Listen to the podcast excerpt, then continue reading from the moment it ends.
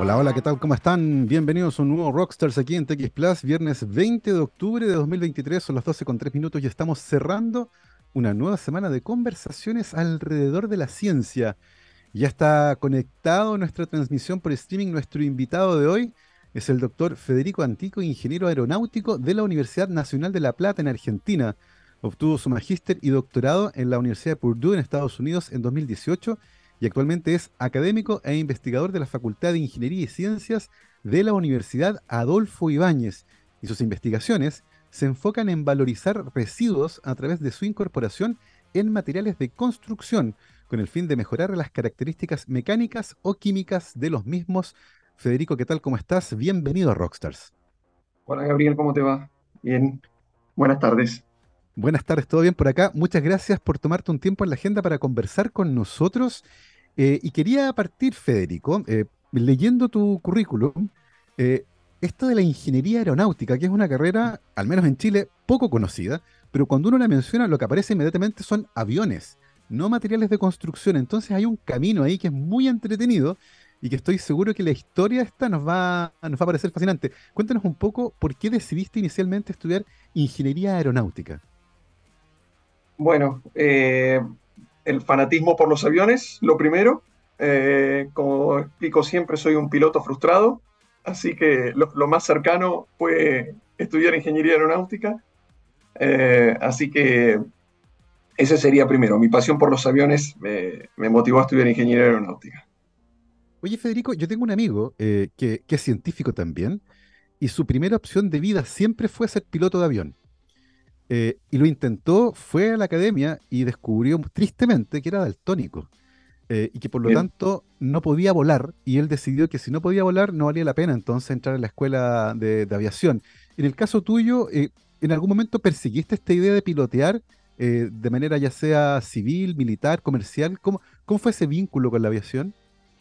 Quise, quise obtener la, licencia de piloto privado, este, tenía ese sueño todavía de adolescente, Así que incluso, bueno, en, Argentina hay al menos, eh, a ver, déjame ver, son tres universidades que, dictan la carrera de ingeniería aeronáutica y una de ellas que está muy relacionada con la, con la aviación militar. Entonces también esa era otra posibilidad. La verdad que nunca llegué a hacer ni siquiera los exámenes, así que no te podría decir si soy apto o no apto, pero, pero hasta, hasta allí llegué.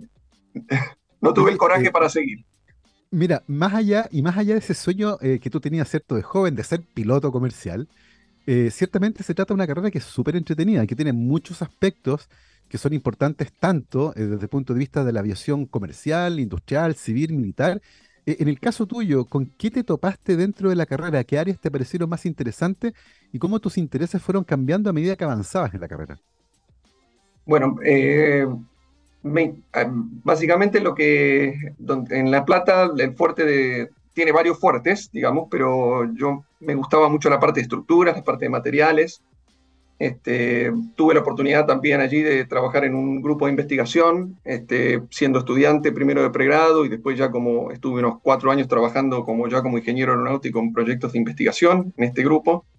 Este, puedo decir que hay un satélite o un satélite en el espacio en donde yo este, participé. Este, eh, ya, ya está fuera de operación, pero que se lanzó en 2011, así que la verdad que fue una experiencia para mí increíble haber hecho esa experiencia desde lo que es lo formativo y después haber tenido la oportunidad de casi ahí inmediato, en tiempo real, haber participado algo eh, en un proyecto que, bueno, este, ahí empezó a cambiar mis intereses, porque pasé de la aeronáutica a la parte espacial y después me transformé en un astronauta frustrado. Todavía tengo la esperanza de ser algún día astronauta, pero uno nunca pierde la ilusión.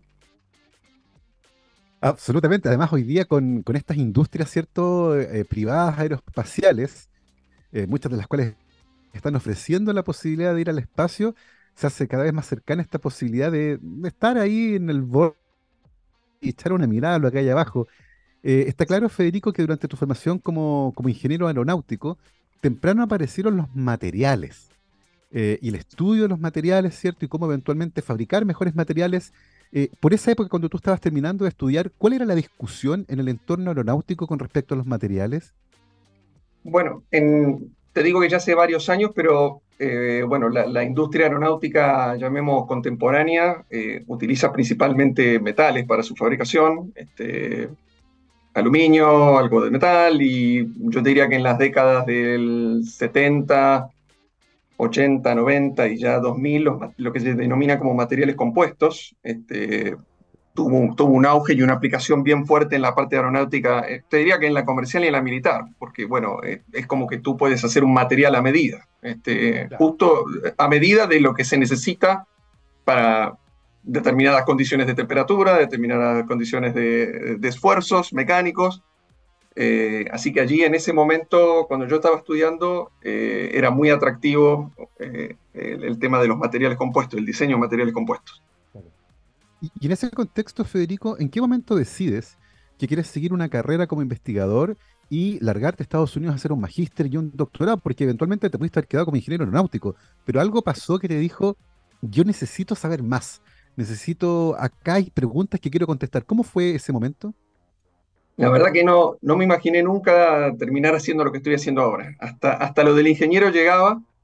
Eh, empezó siendo inicialmente como un ayudante de un curso de estructuras, este, como estudiante de pregrado, con mucho miedo este, por, por, hacer, por, por, no hacer macanas, por no decir macanas. Por, este, bueno, tú, o sea, tú, tú, estuviste en la academia y sabes de que bueno, uno, uno termina aprendiendo cuando tiene que enseñar los temas. Cuando te toca enseñar los temas, uno realmente termina aprendiendo. Y realmente de a poco, muy de a poco y muy, muy temerosamente empecé a ganar un poquito de confianza y sentir de que tal vez no, eso podía ser tal vez un, eh, algo que me gustara, el tema de hacer la docencia y esta experiencia donde me involucré en, investigación me hizo descubrir también esa, esa otra componente, este, la, parte de descubrir. Así que te diría que eso lo descubrí en, en, en el proceso universitario, este, que quería hacer eso.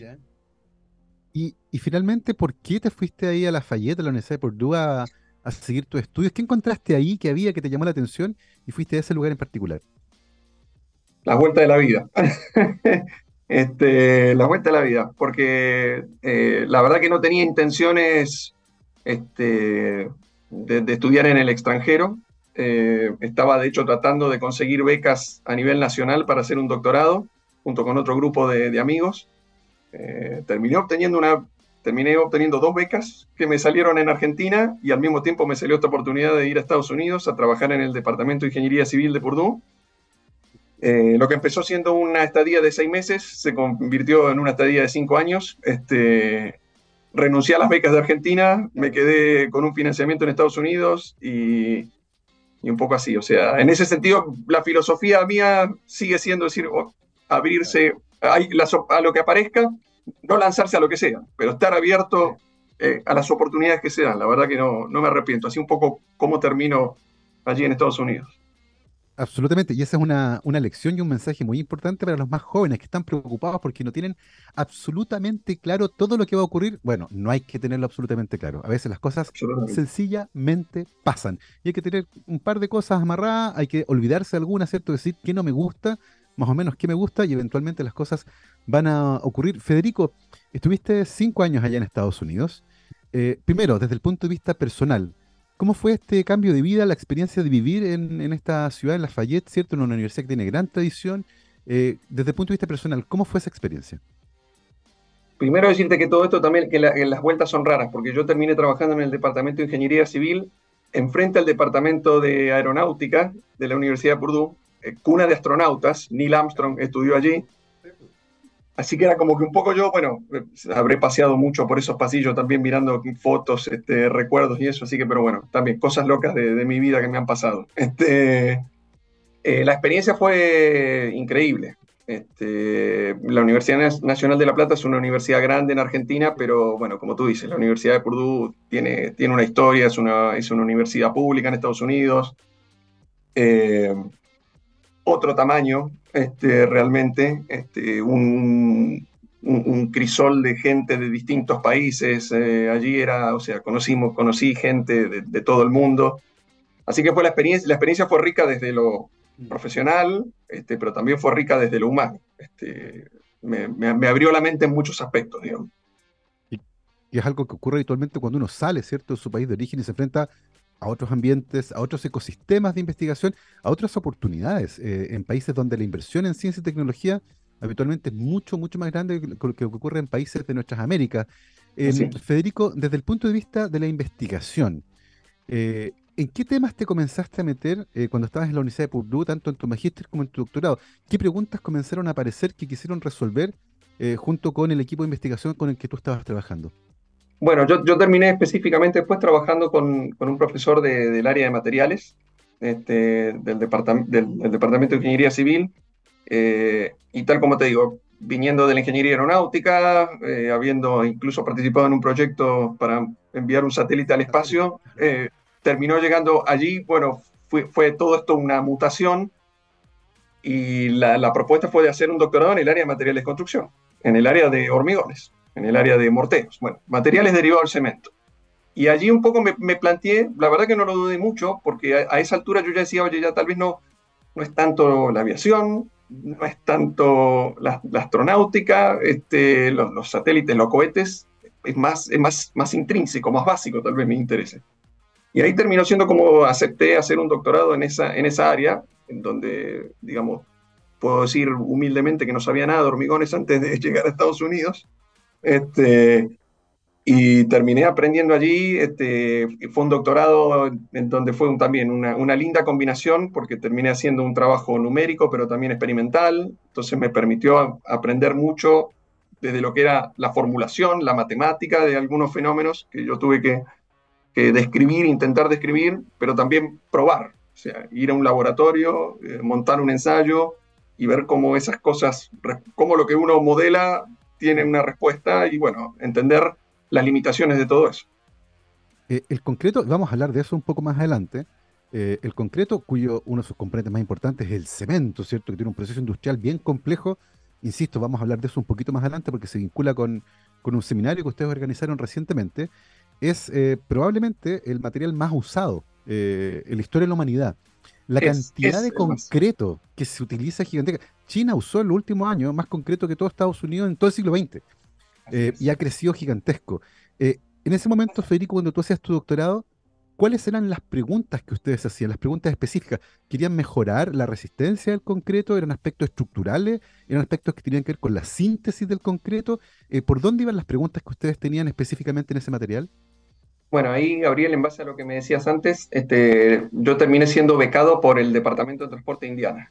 los departamentos allá de transporte a nivel estatal tienen presupuesto para hacer investigación y, entre otras cosas, financian becas de doctorado, este, tienen presupuesto para tener laboratorios. Este, entonces, ellos tenían una pregunta en ese momento específica eh, de cómo abrir los pavimentos de hormigones, más acelerar el tiempo de apertura de eh, los, eh, los pavimentos de hormigones al tránsito. Eh, entonces, esa fue la, digamos, la, excusa digamos, para, para financiar el, doctorado que yo hice. Hicimos un trabajo experimental y numérico con eso, pero al mismo tiempo estábamos tratando de, de determinar cómo se fisura el hormigón a edades tempranas. Este, el hormigón es un material que naturalmente se deforma este, y que naturalmente vive con fisuras, vive fisurado, convive con eso. Entonces allí, bueno, eh, un poco la, pata, la pata numérica de lo que yo hice en el doctorado estaba más abocada a eso, a modelar este, propagación de daño en estos materiales. Perfecto. Y, en ese sentido, Federico, imagino que entre los inputs que eran importantes tenían que ver con los usos de esos caminos, porque no es lo mismo que pasen vehículos livianos o que pasen vehículos pesados. Eh, y hoy día el diseño de los caminos requiere ser bien heterogéneo, porque eventualmente van a pasar camiones muy pesados y van a pasar también vehículos livianos. Particularmente en Estados Unidos el desafío es gigante porque utilizan vehículos que son muy, muy pesados, de grandes cilindradas. Eh, ¿cómo, cómo, cómo la industria automotriz y el tamaño que ha aumentado los vehículos y el peso que transportan ha impactado en el diseño de los caminos? Te diría que, te diría que de hecho justamente el, desafío eh, en, ese, en esa operación a edades tempranas, cuando tú montas un pavimento que tiene que estar líquido, para decirlo en general, que está en estado fresco, como le llamamos nosotros, este, el primer eh, tránsito que tienen esos pavimentos son los mismos camiones de construcción que siguen haciendo, que siguen haciendo camino. Entonces, lo más crítico es que tú tienes un material que está creciendo. Yo hago a veces en clases una, un, simula, asume que es un bebé, en donde empieza de a poquito a crecer, está, está solidificando, ¿sí? se está, digamos, el, calcio en los huesos, este, va, va creciendo, se va robusteciendo. Bueno, el hormigón es conceptualmente lo mismo. Y que de pronto, imagínate que ese bebé lo pones a hacer pesas. Este, ¿Sí? Bueno, acá el hormigón es lo mismo. Es como que tú de pronto tienes una guaguita este, y le haces pasar un camión ¿sí? de 9.000 kilos por, por eje arriba, por encima. Este, entonces allí hay un caso crítico, porque ahí justamente el hormigón convive con fisuras naturalmente, pero allí lo que estás haciendo es generar un daño probablemente. Entonces, cuanto más tiempo lo dejes madurar a ese hormigón, más robusto va a ser, más resistente va a ser. Este, y por eso, contestando, digamos, resumiendo, digamos, a tu pregunta, lo más crítico es el tránsito pesado. Y el tránsito, la combinación de tránsito pesado, lo que llamamos a edades tempranas, con un hormigón joven, es la combinación que te puede después dar este, problemas de durabilidad, de vida útil. Y, en ese sentido, Federico, una cosa interesante es que eh, se cree de manera errónea que el cemento solo tiene que secarse en el fondo, pero en realidad hay una reacción química que ocurre ahí, eh, que ocurre en presencia de agua, es bien complejo y eso hace que finalmente se asiente ese cemento. Eh, ¿Ustedes encontraron formas de acelerar ese proceso? ¿Hay aditivos que se agregan? ¿Tiene que ver con las proporciones que se usan en el fondo? ¿La solución que ustedes proponen pasa por cambiar la fórmula que uno tiene para armar concreto o por tratamientos distintos al momento de verterlo? Mira, eh, para, para hacer hormigones hay, eh, te diría que una cantidad enorme de combinaciones de mezclas este, Justamente, para todos los usos, para hacer, para hacer hormigones para pavimentos, para construir edificios, para construir represas, o sea, lo que te imagines. Están, como tú dijiste, el hormigón es el material hecho por el hombre que más se consume y estamos rodeados de hormigón. Eh, particularmente en esa investigación, el, objetivo nuestro era eh, lo que terminamos, que al final terminó siendo una recomendación para después, después lo que se terminó haciendo, el departamento terminó adoptando eso, algunos de los resultados que obtuvimos, como para generar una, una guía técnica este, de cómo abrir pavimentos a edades tempranas. Y lo que nosotros terminamos eh, básicamente recomendando es que dependiendo del espesor del pavimento, ellos podían generar allí una regla de qué tan temprano podían haber. Porque, digamos, imagínate que también es un poco este, esta analogía que yo te hacía de los huesos. O sea, eh, mientras, más, eh, mientras más hueso tengas, mientras más espesor tenga, a pesar de que es un material todavía joven, tiene más capacidad de soportar carga. Entonces allí es como que fuimos recomendando un escalón, una serie de escalones y recomendaciones de acuerdo al espesor, no tanto de la mezcla. las mezclas ellos, digamos, ya tenían, no, era parte de la investigación, era, ellos ya tenían también una cierta, un cierto diseño de mezclas que usaban para los pavimentos y era sobre eso.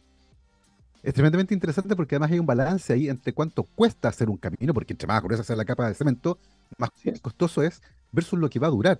Entonces ahí hay una, transacción que hacer ahí entre cuánto estoy dispuesto a invertir inicialmente y cuánto eventualmente va a durar ese camino. Em, Federico, al terminar tu, formación de posgrado, eh, ¿cuáles fueron tus opciones? ¿Pensaste en quedarte en Estados Unidos? ¿Pensaste en volver a Argentina? ¿Cómo finalmente llegas a Chile? A esa altura, en 2013 nació mi hija, mi primer hijo, este, un año antes de venir a Chile. Eh, y te diría, bueno, fuimos a estudiar con mi señora, los dos estudiamos, hicimos el, doctorado allá en Estados Unidos, em, y en el camino de, terminar el doctorado surgió la, oferta de venir a trabajar a Chile, de venir a trabajar al Adolfo Ibáñez.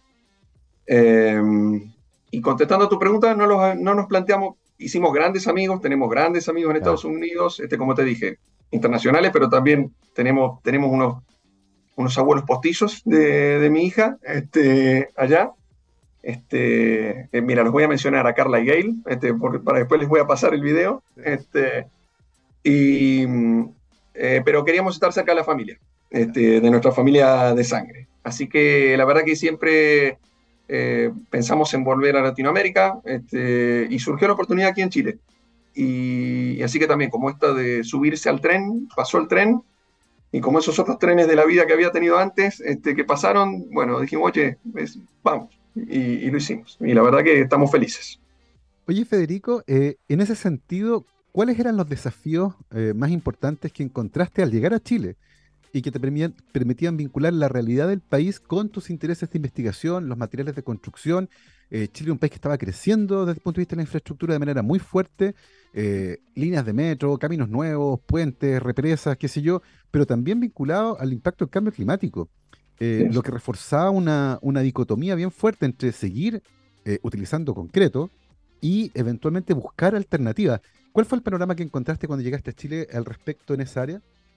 Mira, tal como tú dices, este, Chile es un país que, digamos, ha crecido mucho en los últimos años en términos de infraestructura, en términos de desarrollo civil. Chile tiene una gran tradición en su ingeniería civil y es reconocido mundialmente este, por, por la ingeniería civil. Este, pero bueno, de acuerdo a, las necesidades y, las, y la disponibilidad de recursos que, que, tiene el país, que ha tenido el país, que ha desarrollado el país en los últimos años, claro, este, hay, un desarrollo bien importante en, la ampliación de la infraestructura este, y de lo que es obras de ingeniería civil. Em, en general, bueno, yo, yo mezclé un poco la parte de los residuos, este, debo decir, por, por, inspiración de mi señora, porque mi señora es la que está dedicada, hizo un doctorado en ingeniería y, y ciencias ambientales, y allí es por influencia de ella cómo empecé a mezclar yo decir, oye, pero ¿y esto? Y mi preocupación por el cambio climático, por la generación de residuos, bueno, su preocupación, y ella me transmitió la preocupación a mí. Y allí debo decir que le, le, robé la idea este, del tema de los residuos y dije, oye, este, acá hay, desde lo que yo sé hacer, eh, acá hay algo que podemos hacer tal vez. ¿Qué tal si empezamos a, a generar algo, un segundo, una segunda vida, recuperar, reprocesar materiales porque también llamarlos residuos es, es, despectivo. Entonces, ya está incluso desde el tema normativo, si hay algún material que tiene el nombre residuos, no se puede usar.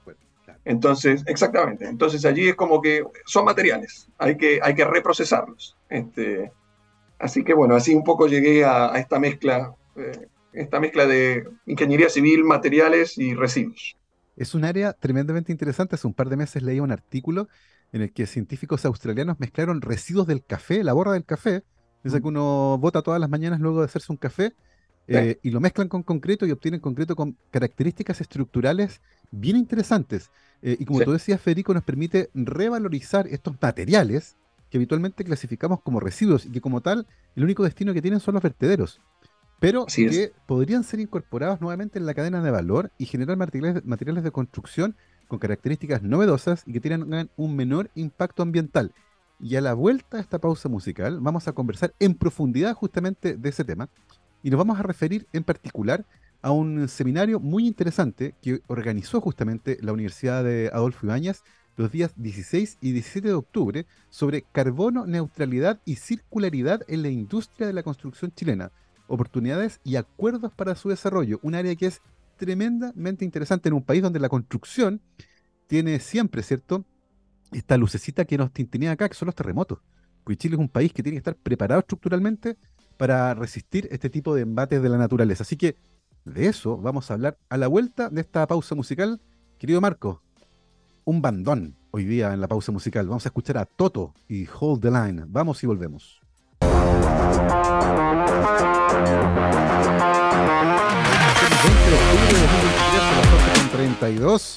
Y estamos teniendo una muy entretenida conversación con el doctor Federico Antico, ingeniero aeronáutico de la Universidad Nacional de La Plata en Argentina, magíster y doctor de la Universidad de Purdue en Estados Unidos, actualmente académico e investigador de la Facultad de Ingeniería y Ciencias de la Universidad Adolfo Ibáñez. Sus investigaciones se enfocan en valorizar residuos a través de su incorporación en materiales de construcción con el fin de mejorar las características mecánicas o químicas de los mismos. Eh, Federico, hoy hay una discusión gigantesca a nivel global eh, que tiene que ver con la industria del concreto y particularmente del cemento, un material cuya producción requiere muchísima energía y emite cantidades gigantescas de CO2. Y eventualmente la industria de la construcción tiene que hacer algo al respecto, eh, ya sea modificar la forma en la que se fabrica el cemento o buscar algunas alternativas que incorporen materiales novedosos, en el caso tuyo, por ejemplo, algunos residuos. Eh, y ustedes organizaron un seminario como facultad en los días 16 y 17 de octubre en Viña del Mar. Eh, cuéntenos un poco eh, cómo nace la idea de hacer este seminario, quiénes vinieron a este seminario y por dónde más o menos fueron las discusiones al respecto. Mira, em, nace por curiosidad, va, por, en este, siguiendo el relato de, digamos, de, mis curiosidades, de, lo que me motiva en, en términos científicos, Eh, bueno, el tema del cambio climático es algo que al menos a mí personalmente me desvela. Este, y independientemente de que justamente podamos hacer algo con los residuos, y tú comentabas antes, digamos, minimizar lo que es la cantidad de material que uno vierte, digamos, que, que dispone, este, el cambio climático, bueno, también tiene que ver, el afectar el medio ambiente también está relacionado con el cambio climático y, la emisión de CO2 y como tú mencionas, o sea, el, rol que tiene la construcción este, en, la generación de, emisiones antropogénicas este, causadas por el hombre es, bien significativo. Eh, en ese contexto, y, tal como tú comentabas antes, Chile eh, tiene un, creo que tiene un ecosistema bien, bien interesante eh, como para poder ser un, jugador, eh, contribuir este, a desarrollar tecnologías que apunten a ese, a ese desafío global que tenemos de llegar a la carbono neutralidad en 2050.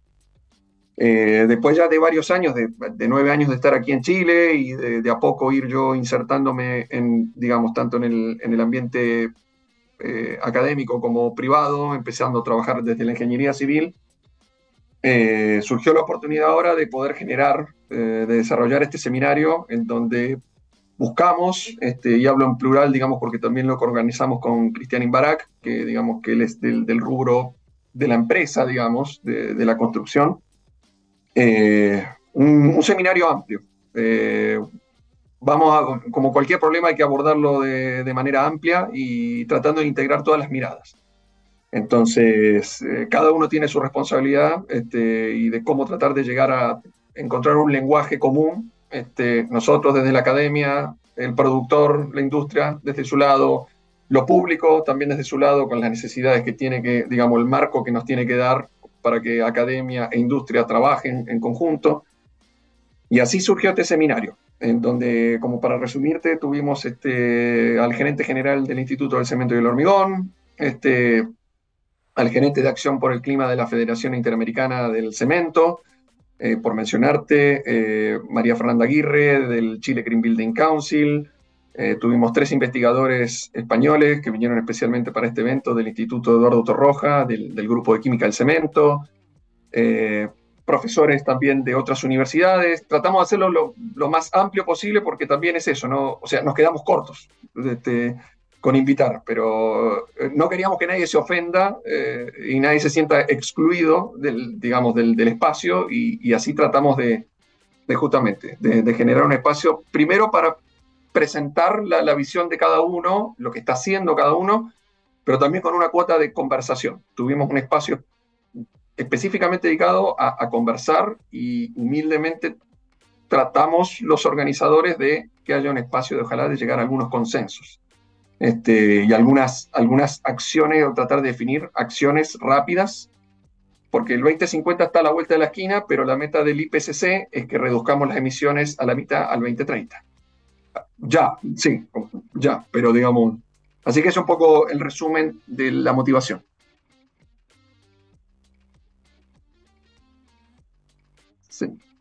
Perdón, ahí sí. Eh, mencionaste que había la idea de organizar un seminario amplio para que hubiera distintas visiones. Y eso mm. eh, inevitablemente va a generar puntos donde hay distancias y otros donde hay cercanías. Eh, si tuvieras que hacer un balance, Federico, ¿cuáles eran los puntos que generaban tal vez más distancia entre distintas versiones y aquellos que generaban más consenso? Bueno, em, empiezo por lo de las distancias como para terminar donde hubo consenso, para terminar este, donde llegamos a acuerdo la, industria, como, como conversamos antes, la, industria de la construcción y sobre todo la de Chile, la de Chile tiene una gran responsabilidad por la naturaleza sísmica que tenemos. Entonces, visto desde ese lado, es una, es una industria tradicional este, y que justamente este, tiene, que, eh, tiene que garantizar y velar porque desde, que, desde las materias primas hasta lo que se construye, cumpla ¿sí? con la normativa que nos permite a todos, a todos y todas los que vivimos en este país este, a estar con tranquilidad y vivir tranquilos y no temerle a, los movimientos sísmicos. Em, en ese aspecto, esa, tradición puede ser eh, uno de los factores que tal vez le hace costar a la industria a moverse, a implementar. te diría que no, investigar porque hay, hay un trabajo, hay, la, industria es consciente, Eh, y eso es otro de los grandes valores que yo destaco este, del ecosistema nacional de, industrias de la construcción. Pero claro, puede ser que por cuestiones económicas y también por cuestiones de, no salirse de lo que, de, lo que ya se conoce, este, cuesta, cuesta innovar, cuesta desplegar innovación, quiero decir. Entonces allí ese, te diría yo que son los desafíos que todavía encontramos de, cómo, cómo articular este, y desplegar, porque acá es el tema es, desplegar tecnologías y no, y, estamos todos de acuerdo, aquí no es, una, no es un tema, no vamos a hacer pruebas con la gente, pero hay tecnologías que ya eh, están probadas y que tal vez nos pueden dar un, un, razonable aceleramiento en esta descarbonización que, que todos estamos haciendo. Los puntos, los puntos en común te diría que creo que, para ser breve, eh, todos estamos de acuerdo con que hay que descarbonizar. No, no, hay, no, hay, no hay nadie, diría yo, este, que, digamos, que esté negando eso, esa realidad, eh, cosa que es muy bueno. Eh, y desde, desde el seminario también hubo un acuerdo sobre, sobre que estamos lentos. Este, y eso me pareció que también fue positivo. O sea, todos, todos, estamos, todos, todos estamos alineados con la descarbonización pero todos también entendemos de que vamos unos cuantos pasos atrás. Y, en ese sentido, Federico, uno, uno, podría esperar que un agente catalizador de estas discusiones fuera el Estado, el que lograra articular a los actores como la academia y la industria. Eh, ¿Cómo ves esa, esa, triada que siempre se menciona desde la academia, ¿cierto? El mm. Estado, la industria y las universidades. Eh, ¿Dónde crees tú que tal vez falta el acento para lograr acelerar un poco el paso en estas discusiones? Porque más allá de, de, de esta distancia, que me parece razonable, porque ciertamente los aspectos regulatorios de seguridad son relevantes y nadie quiere hacer cambio en una industria que además es súper tradicional, pero que entiende los desafíos. Eh, ¿Dónde crees tú que tal vez falta un poco el acento para acelerar un poco el paso aquí? Mira, hay eh, un, tema común que surgió, diría yo, de casi todos los expositores, es que eh, el marco normativo que tenemos, o más bien la manera en la cual nosotros eh, insisto, y esto no es una crítica local, es en general, diría, este, es transversal, diría, es a nivel global. La manera en la cual se despliegan y se actualizan normativas para poder permitir el acceso a otras tecnologías es lento. Eh, desde, desde yo tengo una pequeña experiencia, digamos, participando en algunos comités de norma, eh, y te puedo decir que sí, o sea, se entiende de que hay hay que ser riguroso, hay que ser cuidadoso, porque lo que norma es una recomendación que se adopta, que adopta la industria, pero tal vez hay formas de poder eh, mover eso más rápido, mover, esa, mover esas actualizaciones más rápido. Em, por un lado eso, y por el otro lado está el, aspecto legislativo. Eh, Chile también está haciendo un muy buen trabajo en términos de leyes, de promulgar leyes que estimulen este, justamente eh, la, sostenibilidad, la circularidad, eh, etcétera, etcétera. Em, y eso es también lo que del Estado, yo creo que es el aporte que necesitamos del Estado este, para apoyar a estas otras dos patitas que son la academia y la industria. Y ahí tenemos desafíos que son súper interesantes. Eh, y, ciertamente creo que acá la coordinación entre los distintos actores es fundamental para poder mover las discusiones. Pues tú mencionabas, estamos ya un poco atrasados en ese sentido. Mm. Em, Federico, estas discusiones que son súper interesantes, ¿cierto? Y urgentes, ¿cómo se vinculan, por ejemplo, con las preguntas que ustedes como grupo de investigación actualmente se están haciendo en la Universidad de Adolfo con respecto a cómo, por ejemplo, eh, se pueden incorporar estos residuos, entre comillas, ¿cierto? Porque son materiales, en, eh, la construcción. Eh, ¿cómo, ¿Cómo ustedes están abordando ese aspecto en particular, por ejemplo? Mira, de, en lo específico, desde lo científico, este, estamos trabajando en varias líneas de investigación que eh, van desde incorporar materiales a lo que es el hormigón, que es el compuesto, digamos, es el producto final, hasta incluso, como tú mencionabas al principio, el cemento, que es, digamos, básicamente para lo que es el, hormigón moderno, contemporáneo, es la, piedra fundamental, ¿sí? el cemento. Entonces también estamos, estamos como atacar, nosotros tratando de atacar desde, lo que es desarrollo, este, bueno, no solo yo, o sea, a nivel mundial y con colaboradores nacionales y extranjeros, este, atacar ese, digamos, es, este desafío de descarbonizar, este, ahora ya no hablando solo de residuos, pero de descarbonizar el material este, y generarle circularidad a partir de la reutilización de materiales, este, mirándolo desde el lado del cemento y desde el lado del hormigón. Es así, un poco así en líneas generales. y tenemos desafíos que también tienen que ver con, con los materiales en sí. Eh, y hay una cosa que es súper interesante y que tiene que ver, por ejemplo, con el uso de madera. Em, y, es bien complejo porque, por ejemplo, este año hubo un gran, gran incendio estructural en Londres que afectó a la torre de Grenfell eh, y que generó una especie de eh, alerta pública con respecto al uso de madera y a los peligros que tienen los incendios, por ejemplo. Y sabemos que la madera es un material sostenible, renovable, pero que tiene ese peligro permanente, ¿cierto? El del fuego. Y ha habido casos históricos de incendios que han devastado ciudades completas y por lo tanto la discusión todavía con respecto al uso de madera en espacios urbanos sigue siendo compleja. De hecho, eh, hoy y a partir de este desastre que hubo en Londres, las compañías de seguro exigieron a una empresa que hizo un edificio de seis pisos de madera que construyera un modelo e intencionalmente lo incendiara para ver qué tan complejo era pagarlo. Eh, en ese sentido, Federico, eh, ¿cómo está la discusión a nivel global con respecto a la incorporación de madera en edificios? Algo que por ahora el concreto parece dominar como material de construcción, ¿no? Sí, yo te diría que hay varias, como, como tú mencionas, hay varios desarrollos que apuntan a, generar alternativas como la madera para hacer, para hacer fabricación de estructuras. Eh, Chile tiene una normativa de utilización este, de madera como elemento estructural. Eh, Incluso te diría que como para complementar lo que tú dices, muchas veces la madera está visto como un elemento estético este, y no necesariamente un elemento que tiene valor, por ejemplo, estructural. Exactamente. Entonces, así como los materiales que se, que se, que se catalogan como residuos, la madera de lo mismo. O sea, tiene, está catalogado como algo, como un accesorio, como una materialidad estética, eh, y eso también le juega en contra este, eh, a, su utilización como, como un material con otras características o con otras utilidades, como lo puede ser la construcción de, de viviendas o de de estructuras civiles, para decirte. Eh, es, un paso, es un camino, te diría que todavía eso eh, como alternativa es, eh, por supuesto que es una opción viable, no deja de ser, todavía puede ser, como te digo, que tiene una, una publicidad este, no necesariamente positiva este, o reconocida. Quienes son expertos en el tema de, de, maderas, este, también hay un desafío respecto de la, de la, disposición final, este, porque después digamos, como todo, también para entenderlo, todo tiene un fin. Este, así que todo, todo llega a un fin, el hormigón, la madera, este, tiene también sus desafíos de, disposición, de, reproceso, de valorización. Entonces, bueno, este, insisto, es, es, una, es, una alternativa. Este, te diría que dependiendo cuál es, es, como un traje a medida, proyecto a proyecto, claro. este, pero también con sus desafíos. Eh, Federico, a esta altura da la sensación de que, al menos en el mediano plazo, encontrar un reemplazo que sea abrazado por la industria global, ¿cierto? Al concreto y al cemento se ve muy difícil. Eh, y por lo tanto, la optimización de procesos parece fundamental.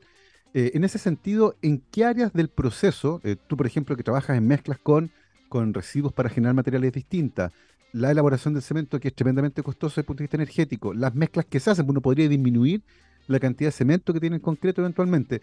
Eh, ¿En qué, en qué mm, parte de este flujo crees tú que se pueden generar los mayores impactos? Mira, para, darte el número global, eh, volviendo al, origen de la, de la, más cuando estábamos hablando de emisiones, eh, el, número en este momento es que el cemento produce globalmente en promedio el 8% de las emisiones de CO2 que hacemos nosotros. ¿Sí? El 8%. Parece poco, tal vez alguien lo mira como poco, pero pensando que unas, un, solo elemento del hormigón, eso solito genera el 8%, este, y no me quiero, después podemos dar otros números y otros porcentajes de lo que es la industria de la construcción, pero solo el cemento globalmente produce el 8%. Eh, si podemos atacar ese problema, hay que atacar todos los problemas al mismo tiempo, pero digamos, pero si, eh, también era parte del objetivo del seminario, podemos hablar de sostenibilidad en manera amplia, pero bueno, tal vez tenemos que generar distintos espacios como para ir atacando distintas, ¿sí? Mm. bien específicamente distintos, los distintos problemas, los distintos desafíos, para ponerlo en términos un poco más positivos. Desde el cemento hay, se, puede, este, se puede llegar a descarbonizar. El, la producción de cemento tiene un...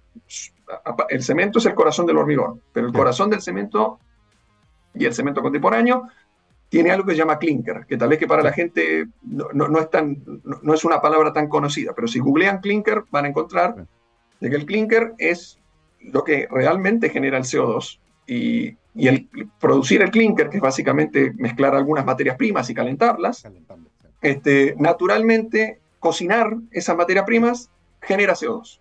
Este, hay otras fuentes de CO2 pero, del proceso, pero esa es el principal, la principal fuente de CO2 de la producción de cemento.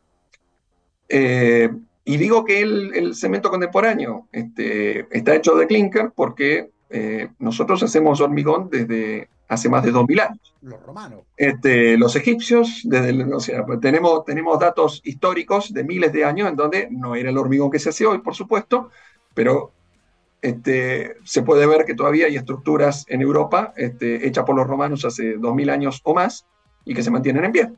Y no hacían y no emanaban CO2 como lo hacemos nosotros para producir este, hormigón.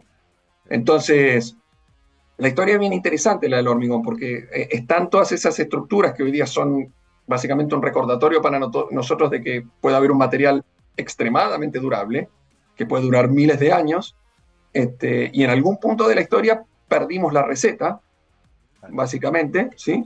Este, y volvimos hace unos 150, 200 años a hacer hormigón de la manera en la cual lo hacemos hoy. Y hoy día, no diría hoy día, pero ya hace algunas décadas, estamos como volviendo a hacer una, volviendo a mirar para atrás lo que, lo que estaban haciendo los romanos, para decir, oye, bueno, el camino está, Hace 2000 años se hacía esto sin, sin, hacer, sin emitir CO2. Bueno, por allí, por allí está la gran oportunidad del, hormigón, de un hormigón 2.0 contemporáneo sin, sin CO2. Interesantísimo como para los desafíos del futuro a veces hay que mirar al pasado. Eh, y en este caso, ¿cierto? Ese cemento que ha durado 2000 años, que está ahí y que no, que no requiere estos procesos industriales tan complejos, que requieren tanta energía y que además liberan cantidades importantes de CO2. Eh, Federico, ¿con qué sensación eh, se quedaron ustedes como organizadores al terminar este seminario que, hicieron allá en Viña del Mar con respecto a la discusión? ¿Vendrá una segunda parte? ¿Quedaron entusiasmados? ¿Sienten que el ecosistema de, la construcción está preparado para esta discusión? ¿Hay ganas de avanzar? ¿Cómo, cómo quedaron ustedes como organizadores? Mira, inicié el seminario y un poco angustiado por los desafíos. Este, y terminé, a pesar de que el tema no, por supuesto, creo que estamos todos de acuerdo que no, no, no es feliz para ninguno de nosotros, terminé bastante, terminé muy contento, lo voy a poner en esos términos. Eh, hay, insisto, hay una gran voluntad de todos los sectores en Chile por sumarse a la descarbonización. Este, yo creo que hay una gran oportunidad, vuelvo a insistir, de que de Chile salgan innovaciones que impacten en el mundo. Este, entonces, en, esa, y, puedo decir que yo tenía, una yo tenía una esperanza de que esto sea una versión 1.0 de este seminario y del público presente y de los asistentes, que como te comenté, te mencioné algunos nombres, pero era gente, es, gente que es, son influencers, podemos decir, de la industria de la construcción y de la academia. Eh, muchos de ellos ratificaron un poco la sensación que teníamos los organizadores de, oye, esto hay que darle continuidad. O sea, esto, esto no puede esto tiene que seguir. Entonces, un poco e, en ese sentido fue positivo para mí y, eh, y, de alguna manera sentirse acompañado, digamos, de que, de que hay que seguir generando divulgación, este, hay que seguir generando encuentros eh, para movernos rápido, porque eso no hay que olvidarse. No, o sea, podemos, podemos seguir debatiendo, pero el objetivo nuestro de este seminario este, es consensos y acción. Entonces, ojalá que podamos seguir aportando humildemente con estos espacios este, a eso. Exactamente. Eh, los diagnósticos están súper bien, pero en algún momento hay que pasar, ¿cierto?, a, implementar la respuesta. Eh, en ese sentido, Federico, eventualmente en una, en una versión 2.0, ¿qué actores eh, que tal vez no participaron en esta primera versión, representantes de algún sector en particular, te gustaría que estuvieran presentes? Porque hablamos de los aspectos regulatorios, por ejemplo, que dependen profundamente del Estado y de las decisiones, de las leyes que se hacen ahí. ¿Cómo, cómo verías tú, cómo delinearías una versión 2.0 de un encuentro de esta naturaleza? Eh, primero decir que si, hay alguien que no estuvo presente fue culpa mía. Este, no, me, quiero hacer, me quiero hacer cargo, ¿no? por si acaso. Este, pero sí, a pesar de que eh, tuvimos, este, tuvimos académicos que son asesores de ministerios, eh, sería bueno tener allí gente de, de ministerios este, gente que puede, que puede mirar, darnos un poco más una mirada bien en tiempo real de cómo hoy día a nivel ministerial, a nivel gobierno, articulamos todo esto que comentábamos anteriormente. Eso es a lo que no, nos quedó, no, no, nos quedó la, quedamos en deuda y sería bueno, porque creo que en ese sentido eh, tuvimos, tuvimos eh, organizaciones no gubernamentales, este, tuvimos industria, tuvimos academia, y como te digo, creo que, y tú lo mencionabas justamente, faltó, nos, nos faltó eso, pero vuelvo a insistir, este, mea culpa. Eh, fue un, un encuentro, como tú decías, de altísimo, de altísimo nivel. Qué bueno que quede la sensación de que hay que juntarse de nuevo. Sí. Eh, porque creo que eso es importante también para empezar a generar eh, esta, esta interacción entre distintos actores para, ir- para ir avanzando de los diagnósticos, ¿cierto?, a la acción. Vin- vinculando las ideas que quedan después del seminario, Federico, con lo que están haciendo actualmente en el laboratorio, eh, ¿cómo se vienen las ideas del futuro para ustedes como grupo de investigación? ¿Por dónde creen que deberían moverse eh, de aquí hacia adelante, considerando el input que les dejó el, seminario? Eh, considerando eso y básicamente lo que, digamos, lo que venimos trabajando ya hace, hace unos cuantos años, es en el camino de encontrar materiales que nos permitan descarbonizar. Y te vuelvo a insistir, aquí no hay, ha- hay tecnologías obviamente que todavía desconocemos, hay alternativas, pero hay, hay cosas, hay cosas que ya existen, no, no hay que, y hay que tal vez simplemente probarlas, implementarlas, adoptarlas, reacomodarlas a lo que es, digamos, el, conocimiento científico, pero no hay que inventar tal vez nada nuevo. Este, es simplemente reordenar ideas del pasado, tal vez en algunos casos, y pensar, como comentábamos antes, de, bueno, cómo podemos hacer un cemento bajo, bajo en emisiones de, bajo en huella de carbono. Eh, van a haber soluciones al... Nosotros seguimos trabajando en, en- ideas y en alternativas. El tema de los residuos era algo que tal vez no estaba necesariamente eh, allá hace 2000 años atrás en discusión, pero hoy enfrentamos este doble problema, o sea, descarbonizar, pero al mismo tiempo tenemos que minimizar la generación de residuos. Y, y lo, lo noble, tal vez un poco como para también contarte, o sea, a mí me fascinó, a mí me fascina el hormigón. O sea, por, por- tengo, tengo esta doble, tengo este doble estándar en donde me fascina el material, pero también sé lo que sé lo que está haciendo. Pero entonces estamos tratando de buscarle una manera de que sea fascinante por ambos, por ambos, por ambos lados. ¿sí? El material es fascinante, pero también que sea bajo, cero carbono. Eh, es muy noble y por eso también se usa. O sea, puedes hacer, pues, eh, le puedes echar lo que quieras prácticamente. Eh, de hecho, hoy día se usa residuo. El, material es capaz de tomar residuo, usarlo, ¿sí? y tener un mejor producto. Entonces allí tenemos una tremenda oportunidad con este material. Absolutamente. Absolutamente. Absolutamente. Eh, desafíos y oportunidades que son fundamentales, ¿cierto?, para garantizar un desarrollo más sostenible para todos. Son las 12.56. Se nos pasó volando el tiempo porque la conversación estuvo muy, muy entretenida. Yo les recuerdo que hoy hemos conversado con el doctor Federico Antico, ingeniero aeronáutico de la Universidad Nacional de La Plata en Argentina, magíster y doctor de la Universidad de Purdue en Estados Unidos, actualmente académico e investigador de la Facultad de Ingeniería y Ciencias de la Universidad Adolfo Ibáñez. Federico, muchísimas gracias por habernos acompañado en Rockstars. Gracias, Gabriel. Un placer. Un placer conversar contigo, que estés muy bien. Nosotros nos vamos. Me voy recordándoles que para los desafíos de Chile, la educación es nuestra respuesta a un mensaje de la Universidad San Sebastián. Y mi querido Marco, nos vamos con efeméride. Nos vamos con efeméride porque el 20 de octubre, pero de 1950, nació en eh, Florida, Estados Unidos, Tom Petty, un eh, compositor, multiinstrumentista, músico reconocidísimo, que hizo carrera con su banda de Tom Petty and the Heartbreakers. Además, tuvo un proyecto ahí de Traveling Wilburys con unos músicos amateurs, ¿cierto? Jeff Lynne, Bob Dylan, Roy Orbison, unos nombrecitos, George Harrison, una cosa poca. Así que mm, feliz cumpleaños al querido Tom Petty and the Heartbreakers, Forgotten Man. Que esté muy bien, cuídense, buen fin de semana. Chao, chao.